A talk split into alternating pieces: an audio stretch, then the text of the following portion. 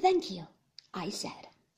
He showed me into a little bare room with a desk in it. It was like a waiting room at a station.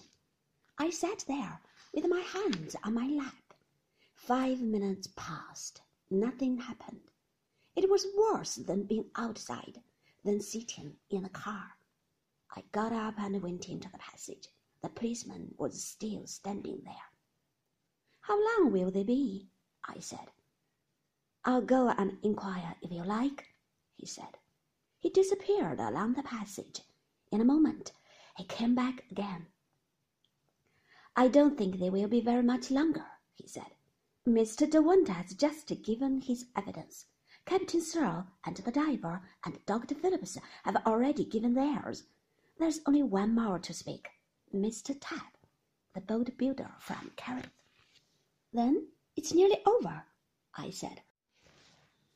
I expect so, madam, he said. Then he said, on sudden thought, Would you like to hear the remaining evidence? There's a seat there, just inside the door. If you slip in now, nobody will notice you. Yes, I said. Yes, I think I will. It was nearly over. Maxim had finished giving his evidence. I did not mind hearing the rest.